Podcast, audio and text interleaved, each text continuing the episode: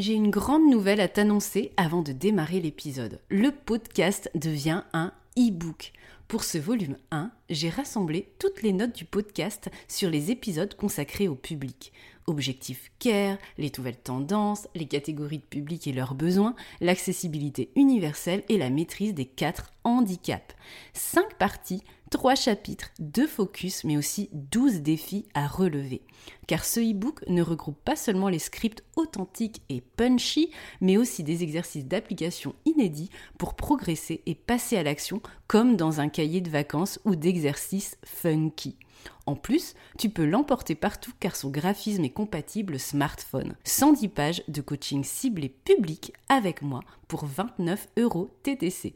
Ma nouvelle Tiny Offer accessible à tous. Le lien est dans la description de l'épisode ou rendez-vous sur www.funinmuseum.com, page boutique.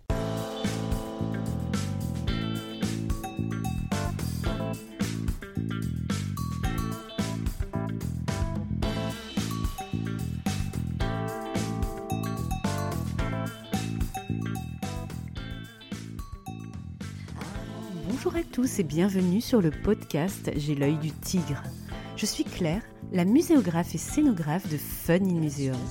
Mon métier, c'est d'aider les musées, les équipements touristiques et tous les professionnels du patrimoine à trouver des solutions pour booster, rendre waouh l'expérience de leurs visiteurs.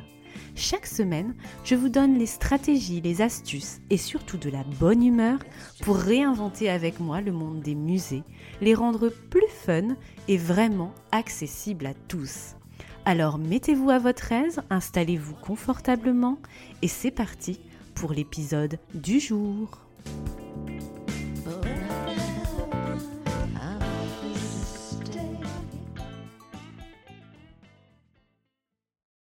Bonjour et bienvenue dans le dernier épisode de la mini-série consacrée au tourisme et notamment aux tendances actuelles autour du tourisme durable. Aujourd'hui, on va parler d'expérience et plus particulièrement de tourisme expérientiel.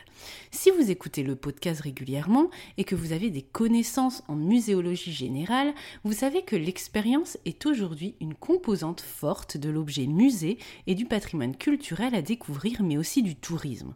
Le mot expérience est un peu au centre du nuage de mots qu'on pourrait dessiner sur le contexte actuel dans lequel nous naviguons aujourd'hui, aux côtés d'autres termes comme héroïsation du visiteur, se mettre dans la peau de, personnalisation du parcours de visite, ludification, multisensorielle, immersion, apprendre en s'amusant, participatif, partage, convivialité, plaisir, etc. Ce n'est pas seulement le sujet de l'exposition qui est important ou le type de patrimoine à valoriser, mais c'est aussi l'expérience, fond et forme qu'on va créer autour de ceci qui est essentiel. Les pratiques culturelles et touristiques suivent ce principe expérientiel. Pour illustrer le propos auprès des acteurs que j'accompagne, j'aime faire deux citations. Expérience Canada dit par exemple On achète un produit touristique, on se souvient d'une expérience touristique. Le CDT, Comité départemental du tourisme Hauts-de-France, en 2017, disait déjà dans un interview Hier, la demande portait sur la destination. Aujourd'hui, le client cherche l'expérience. On ne peut plus penser en termes de tourisme de masse. Les musées et tous les acteurs du patrimoine doivent donc imaginer pour répondre à cette nouvelle manière de découvrir des packages d'aventures cohérents et complets sur un lieu et plusieurs lieux à combiner pour l'usager afin de créer une expérience qui lui ressemble, personnalisée et unique, mêlant des activités, des services divers et variés. On visite, on fait un atelier insolite, on rencontre quelqu'un, on va déguster un plat en lien avec un thème, on continue par une expérience shopping, etc.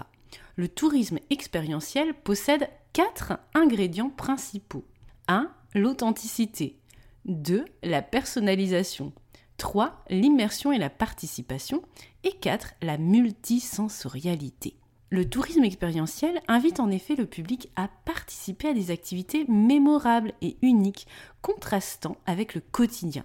et favorise les échanges entre les locaux, habitants, commerces et les voyageurs. Ainsi, il offre l'occasion aux visiteurs de développer leur potentiel créatif et de vivre une expérience hors du commun.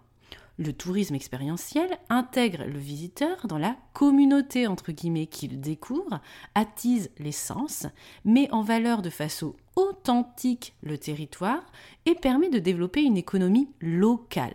Ce type de tourisme se distingue très nettement du tourisme de masse, vous l'avez compris. Il convient donc de penser des expériences qui laissent la possibilité aux voyageurs de les coproduire, voire de les autoproduire. Le public recherche avant tout du sens à son expérience.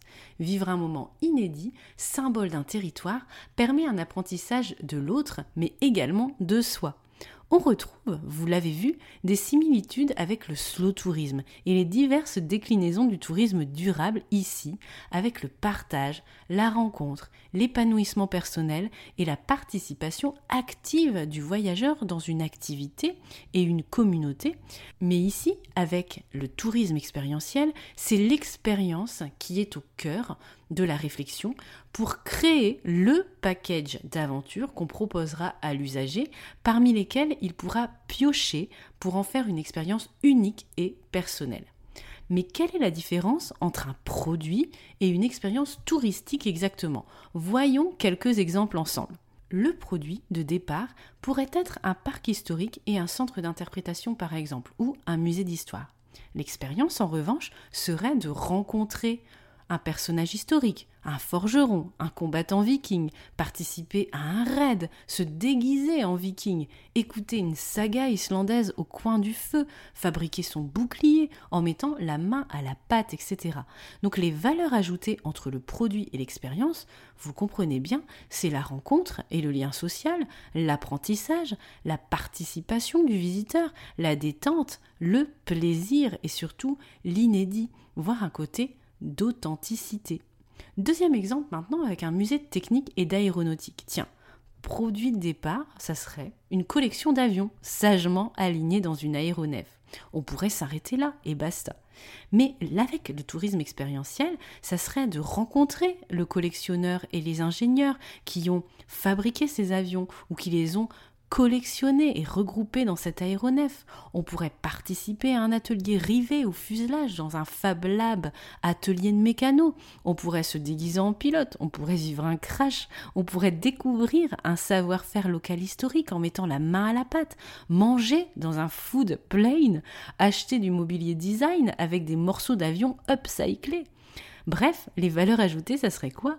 Toujours la rencontre et du lien social, de l'apprentissage, de la participation, de la détente, du plaisir, mais aussi de l'héroïsation, être dans la peau d'eux, mais de l'authenticité et surtout de l'unicité, avec des souvenirs inoubliables, uniques. Pour créer une expérience, nous devons mener six actions. Première action, porter une attention aux éléments de base le lieu, l'ambiance, les services, l'accueil. Parce que vous pouvez proposer la meilleure exposition du monde si vos services et votre accueil n'est pas à la hauteur, eh bien il y a 50% du job qui n'est pas fait.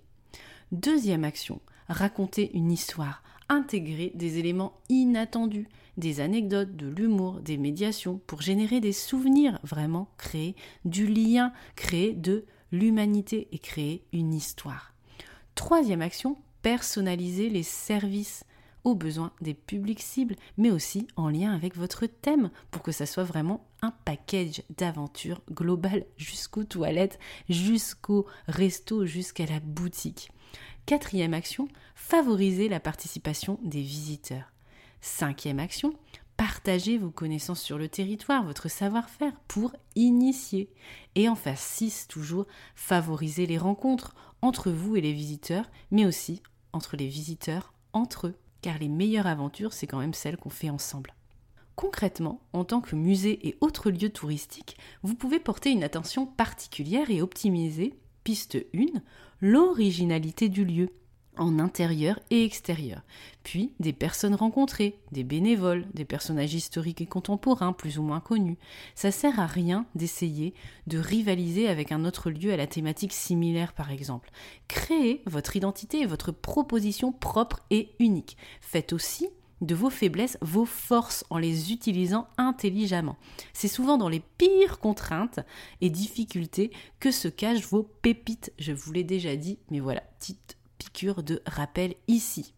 Deuxième piste à explorer, proposer l'accès à une parenthèse décalée et surprenante qui génère des sensations fortes et un instant inoubliable. C'est ça que vous devez garder à l'esprit quand vous créez une exposition et même un package d'aventures dans votre lieu. Avec un parti pris immersif, ludique, des prestations insolites qui sortent vraiment de l'ordinaire et qui permettent d'oser tout simplement. Troisième piste à explorer, permettre d'oublier le quotidien et se laisser transporter dans un univers hors du commun où se côtoie l'unique et l'inattendu, je pense que vous commencez à comprendre un peu l'inicité du tourisme expérientiel, avec un zeste d'insolite pour voir un territoire, un sujet autrement. Si votre sujet est la résistance ou même la mer, comment vous pouvez proposer votre propre interprétation du sujet unique et un package d'aventures global parce qu'on est ici chez vous et avec vous et pas ailleurs? Pensez toujours à ça. Quatrième piste à explorer, profitez d'un temps suspendu pour contempler un environnement grandiose à son rythme et savourer le moment présent. Ça rappelle un peu le slow tourisme, tout ça. Mais voilà, essayez de créer vraiment des moments où on va contempler, où on va être face à quelque chose de grandiose, où on va pouvoir prendre son temps et savourer l'expérience. Cinquième et dernière piste à explorer, enfin, donner la possibilité d'accéder à l'unique et au VIP. Et oui, encore unique, mais vraiment VIP. Il faut que votre visiteur et vos usagers se sentent exceptionnels, avec une exposition originale, avec un parti pris 10 différent, oser assumer des réserves et des coulisses visitables, des rencontres exceptionnelles, une boutique avec des objets introuvables ailleurs, une offre de restauration unique, des WC incroyables et instagrammables, je ne sais pas, et des activités insolites et surprenante, et non copiée sur le musée ou site d'à côté, ou calquée sur une tendance qui n'a rien à voir avec vous, votre lieu, votre public. Voilà pour une introduction au tourisme expérientiel, et c'est ainsi que s'achève la mini-série tourisme du podcast et tendance. J'espère que vous repartez avec un maximum d'inspiration pour imaginer à votre tour votre package d'aventures sur votre site, quel qu'il soit.